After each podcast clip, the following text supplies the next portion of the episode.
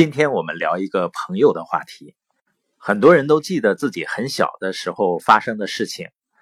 我呢，最早的记忆应该是我上小学的那一天。老师问我几岁了，因为我当时真的不知道自己几岁，所以我就随口说八岁了。然后周围的人呢，就都在笑。也是在那个时候呢，就有了印象中的第一位。朋友出现在我的生活中，就是一个同学。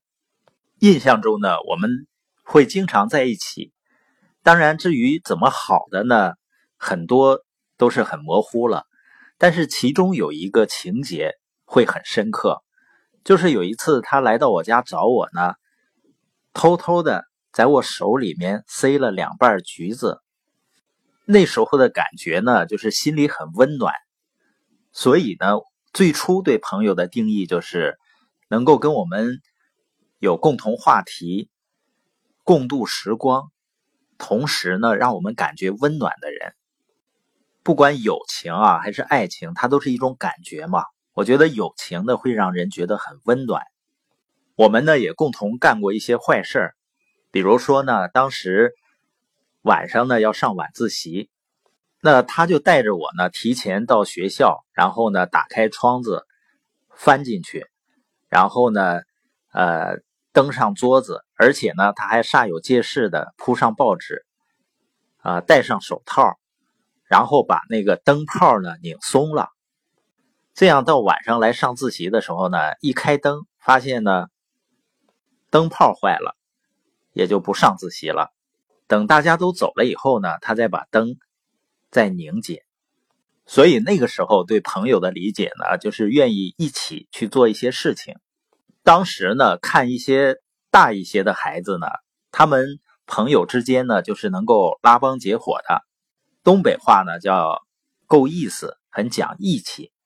也就是说，一个人挨欺负了呢，他的朋友是不管青红皂白，不论是非，不管谁对谁错，会拔拳相助的人。这基本上是我二十岁之前对朋友的概念的理解。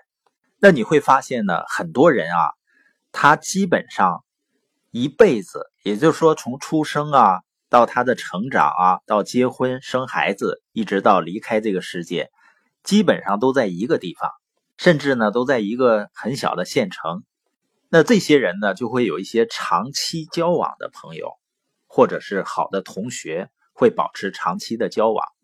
那我呢？二十岁以后就离开家乡，然后去到很多地方，从给别人打工到自己做生意。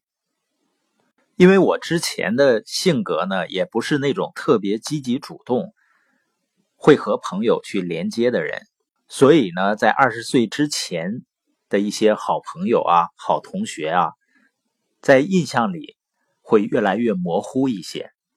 当然呢，想起来内心还是有暖暖的感觉。那自从进入系统，有了自己的生意导师，也建立了自己的团队，建立自己的营销企业，也有很多生意合伙人，在一起碰撞、一起成长的过程中，对朋友的含义可能会有另外一层的理解。开始觉得呢，每个人之间的友谊。质量是不一样的。那真正的朋友呢，应该是真心的希望你好，并且能够帮助你成长的人。而且呢，这也才是最有价值的。所以，不管是友谊还是婚姻，最有价值的部分就来自于互相的关心和共同的成长。而现在的时代美妙在哪儿呢？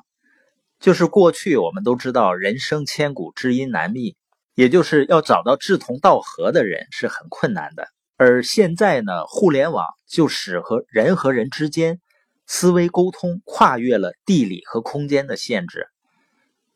我们在身边找到同类的可能性原本是很低的，现在呢却被互联网放大了，放大到必然可以找到。志同道合的朋友的地步，有的时候呢，我们的想法可能你身边的人看你好像是疯了，但是互联网呢，会把你的思考带到你完全想象不到的角落里。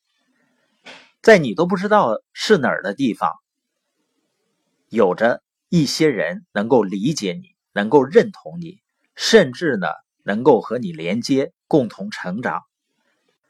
那我们本节播音呢，重点谈到朋友中最有价值的部分，是来自于相互的关心与共同的成长和相互的提升。